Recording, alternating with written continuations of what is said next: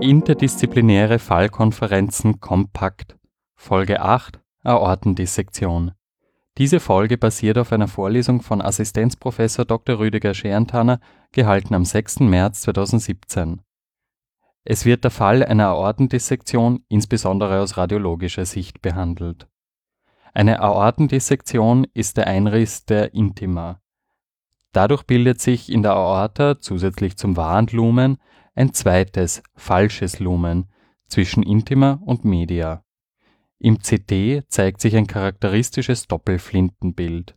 Zur Vielzahl der Risikofaktoren zählen unter anderem Hypertonie, Rauchen, Hyperlipidämie, kongenitale Erkrankungen wie bikuspidale Aortenklappe oder angeborene Bindegewebserkrankungen wie Marfan-Syndrom oder Ehlers-Danlos auch entzündliche Aortenerkrankungen sind assoziiert, beispielsweise Takayasu-Arteritis, Morbus Bechet oder Syphilis.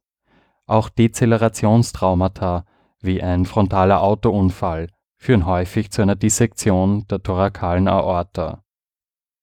Die Diagnosestellung erfolgt mittels CT.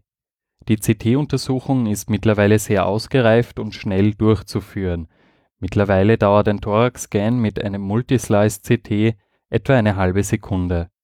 Professor Scherntaner dazu: Das heißt, es ist auch relativ leicht, selbst bei Patienten, die Atemnot haben, so eine Untersuchung zu machen. Ja. Stellen Sie sich vor, Sie kommen als Patient ins Krankenhaus, haben eh schon Atemnot und dann sagt Ihnen der Doktor, Sie müssen jetzt einmal noch für 20 oder 10 Sekunden die Luft anhalten, äh, damit wir die CT-Untersuchung machen können. Meistens sind diese Bilder schrecklich verwackelt, weil der Patient das schlicht und einfach nicht toleriert. Er kriegt eh schon keine Luft. Ja. Bei diesen neuen Geräten ist es so, mit einer Scanzeit von 0,6 Sekunden, das hält auch noch jeder Patient aus. Wichtig ist, dass die Computertomographie nicht nur auf den Thorax beschränkt ist, sondern die gesamte Aorta abbildet. Klassifiziert wird die Aortendissektion nach Stanford Typ A und Stanford Typ B. Stanford Typ B beschränkt sich auf die Aorta-Deszendenz, während Stanford Typ A auch die Aorta-Aszendenz einschließt. Warum ist das jetzt so wichtig? Nun, haben wir eine Typ A-Dissektion, so müssen wir relativ rasch handeln. Ja, hier können wir nicht lange zuwarten. Es ist eine akute Behandlung indiziert, weil die 5% Mortalität, äh, weil es eine 5%ige Mortalität pro Stunde in den ersten 48 Stunden gibt. Ja. Zumeist eben durch die Einblutung in das Perikard und der daraus resultierenden Perikard-Tamponade. Das heißt, hier muss man rasch handeln. Typ B-Dissektionen werden oftmals konservativ behandelt, sofern keine Viszeraläste betroffen sind. Folgende Fragestellungen bei einer Aortendissektion müssen beantwortet werden: Lokalisation der Dissektion, Beteiligung der Aortenäste wie die angesprochenen Viszeraläste und Komplikationen wie Perikarderguss, Pleuraerguss oder aortointestinale Fisteln. Zum Fallbeispiel: Ein 54-jähriger Mann wird von einem Bekannten wegen plötzlichem heftigem reißenden Thoraxschmerz in die Notaufnahme gebracht beim Eintreffen ist er massiv schmerzgeplagt, kaltschweißig, gering dyspnoisch, jedoch wach und orientiert. Als erste Untersuchung wird der Blutdruck gemessen, 180 zu 95, also deutlich hyperton. Das EKG ist bland. In der Anamnese gibt der Patient an, noch nie beim Arzt gewesen zu sein und circa 100 Zigaretten pro Tag zu rauchen die ersten Differentialdiagnosen, die nun aufgrund der Symptome und Anamnese im Raum stehen, sind Pulmonalembolie, akutes Koronarsyndrom, Pneumothorax und Aortendissektion. Welche weiterführende Diagnostik kann nun durchgeführt werden? Für die Pulmonalembolie können wir ein Labor erheben, da hätten wir ein positives Dedimer. Wir können ein Lungenröntgen machen, um indirekte PE-Zeichen zu suchen. Was wären indirekte PE-Zeichen? Ein Winkelerguss, eine Plattenetelektase oder auch Transparenzunterschiede zwischen den beiden Hemithoraces. Aber wie gesagt, das sind alles indirekte Zeichen und auch nicht pathognomonisch. Ja, also nur weil ein Patient einen Winkelerguss hat, heißt das nicht, dass er eine PE hat. Ja. Mit dem Herzecho können wir eine Rechtsherzbelastung sehen. Warum kommt es zu einer Rechtsherzbelastung? Durch die Pulmonalembolie kommt es zu einem Anstieg des pulmonalarteriellen Drucks. Klar, da ist ein Widerstand. Diese Trompen stellen einen Widerstand in dem kleinen Kreislauf dar und dadurch kommt es dann zu einer Rechtsherzbelastung. Ja, das Blut staut sich eben richtig zurück. Das können wir sehen. Und mittels Computertomographie oder auch einer Myokard, äh, einer, einer Vent-Perf-Scan-Untersuchung können wir die Pulmonalembolie direkt nachweisen. Das heißt, wir können hier, so wie in einer Computertomographie gezeigt, die Tromben sehen, die hier in den pulmonalarterien Aufzeigungen stecken. Das ist allerdings nicht unser Patient, das ist nur als Beispiel. Das akute Coronarsyndrom können wir wiederum auch primär mal mit dem Labor suspizieren. Da hätten wir ein erhöhtes Troponin T oder erhöhte CKMB. Wir hätten, äh, wenn wir eine EKG-Kontrolle machen, würden wir plötzlich eine Dynamik sehen. Wir erinnern uns, unser Patient war primär unauffällig. So kann es aber sich drin auch präsentieren und wenn man dann eine Kontrolle macht, verändert sich das EKG plötzlich. Und man kann natürlich einen Herzkatheter machen, um die KK direkt nachzuweisen und auch gleich zu behandeln. Was durchaus heutzutage als Alternative im Haus eingesetzt wird, ist auch eine Koronar CT-Angiografie zu machen.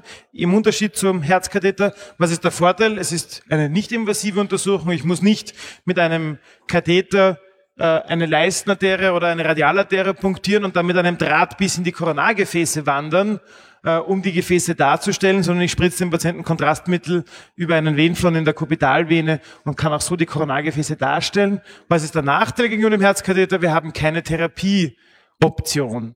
Die Abklärung des Pneumothorax erfolgt mittels klinischer Untersuchung. Bei einem Pneumothorax wäre ein einseitig abgeschwächtes Atemgeräusch zu hören. Auch im Thoraxröntgen wäre ein Pneumothorax sichtbar. Wichtig ist, wenn der Patient fit genug ist, dann sollte diese Lungenröntgenaufnahme im Stehen erfolgen, nicht im Liegen. Die Detektion eines Pneumothorax im Liegen ist deutlich schwerer, genauso wie auch die Detektion von Pleuragüssen. Ja. Stehende Aufnahmen sind wesentlich besser zur Detektion. Die Aortendissektion kann man mittels Herzecho detektieren, sofern man eine Dissektionslamelle sehen kann. Das ist jedoch nicht immer der Fall. Mögliche Komplikationen wie ein Perikarderguss lassen sich ebenfalls im Herzecho sehen. Ein Pleuraerguss ist je nach Ausprägung sichtbar. Eine CT-Angiografie hat den Vorteil, dass nicht nur die Dissektion zu sehen ist, sondern auch welche Äste betroffen sind. Um von den vier Differentialdiagnosen Pulmonalembolie, akutes Koronarsyndrom, Pneumothorax und Aortendissektion die falschen Differentialdiagnosen auszuschließen, wird der Patient zunächst klinisch untersucht. Bei der klinischen Untersuchung zeigen sich seitengleiche Atemgeräusche und eine Asymmetrie des Pulses, rechts deutlich schwächer als links.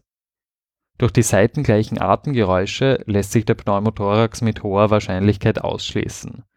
Weiters wird eine Laboruntersuchung durchgeführt.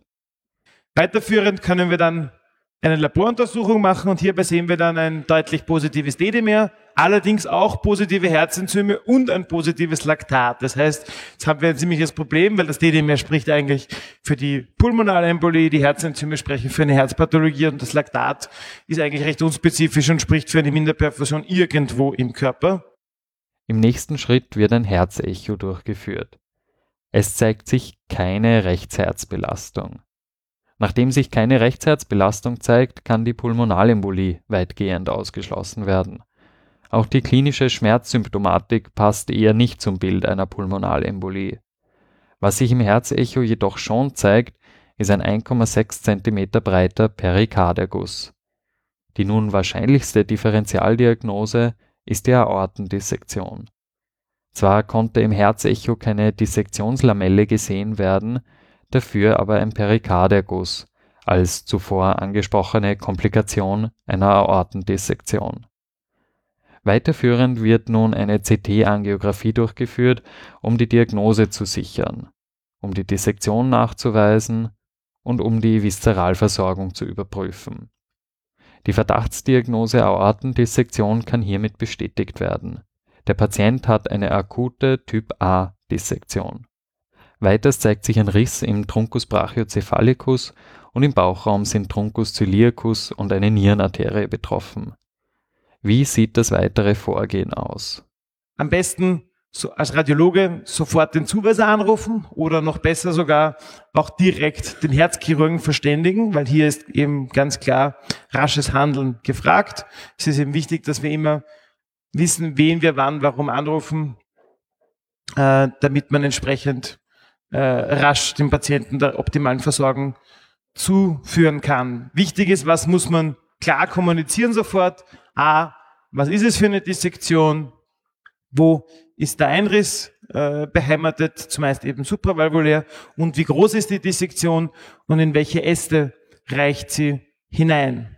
Auch wichtige Frage, gibt es bereits eine Ruptur oder haben wir Zeichen einer Pending Rupture, die auch sozusagen äh, die Therapie beschleunigen sollten? Die Therapie bei diesen Patienten besteht in der akuten Operation.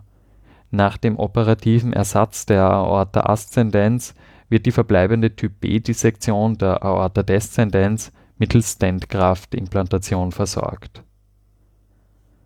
Diese Folge basiert auf einem Vortrag von Assistenzprofessor Dr. Rüdiger Scherntaner, gehalten am 6. März 2017. Weiterführende Informationen sind auf der Website podcasts.meduniwien.ac.at zu finden und alle Studierenden im fünften Studienjahr können zur Vertiefung des Wissens ein interaktives Quiz lösen. Der Link zum Quiz findet sich ebenfalls auf der Website und in den Show Notes